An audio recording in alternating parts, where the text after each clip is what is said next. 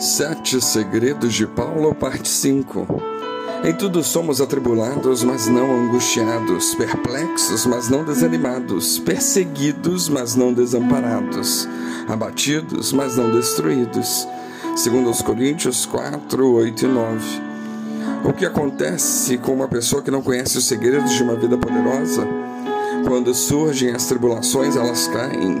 Quando se veem perplexos diante de uma situação difícil, elas desanimam. Quando começam a ser perseguidos, seja no trabalho, na escola, na vizinhança, elas desistem. Mas Paulo, aqui ele está querendo dizer assim: olha, às vezes eu sou atribulado, mas não deixo a angústia tomar conta de mim. Eu fico perplexo, mas não me deixo desanimar. Sou perseguido, mas não sou desamparado. Meu coração fica abatido, mas ninguém pode me destruir. Qual era o segredo de Paulo? Porque ele tinha essa capacidade de aguentar a pressão de uma vida perplexa, atribulada, abatida. Como ele aguentava isso tudo? Quais eram os segredos de Paulo que o mantinham sempre ativo? Bom, o quinto segredo de Paulo é que Paulo amava as pessoas. Esse era uma das suas maiores motivações. Segundo os Coríntios 4:15, porque todas as coisas existem por amor de vós, para que a graça multiplicando se torne abundantes as ações de graças por meio de muitos, para a glória de Deus. O mais importante são as pessoas serem amadas. Uma pessoa quando ama não significa que afrouxa. Amar não é simplesmente dizer que ama ou dar um beijinho na ponta do nariz. Amar é querer bem um ao outro. Na verdade, amar o próximo também está presente em atitudes simples do nosso dia a dia, como ter empatia, respeito, ser solidário.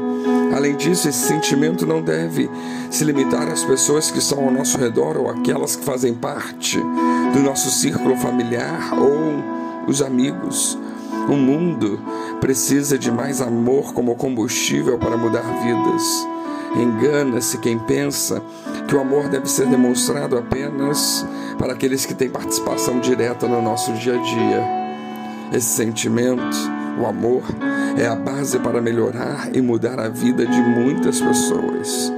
Sem conseguir amar o próximo, não é possível, por exemplo, ter empatia a ausência desse tipo de emoção não permite nos colocarmos no lugar do outro e entender a situação pela qual o outro está passando.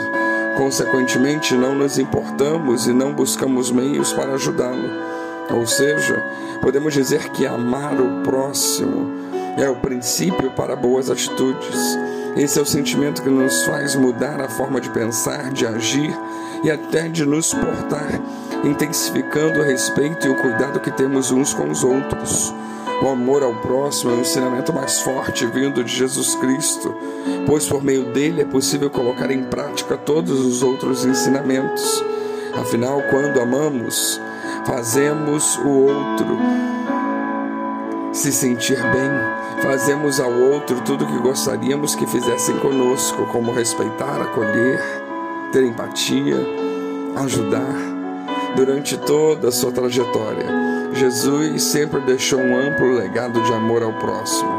Basta que vejamos os registros dos discípulos e apóstolos que em suas narrativas imortalizaram ensinamentos e lições inspiradoras, que são absolutamente práticas para a nossa vida. O amor ao próximo é ajudar o outro sem desejar nada em troca. É um ato de compaixão e empatia sem se deixar levar pelo orgulho. Sendo assim, amar o próximo é se importar com a vida do outro e tratá-lo com respeito.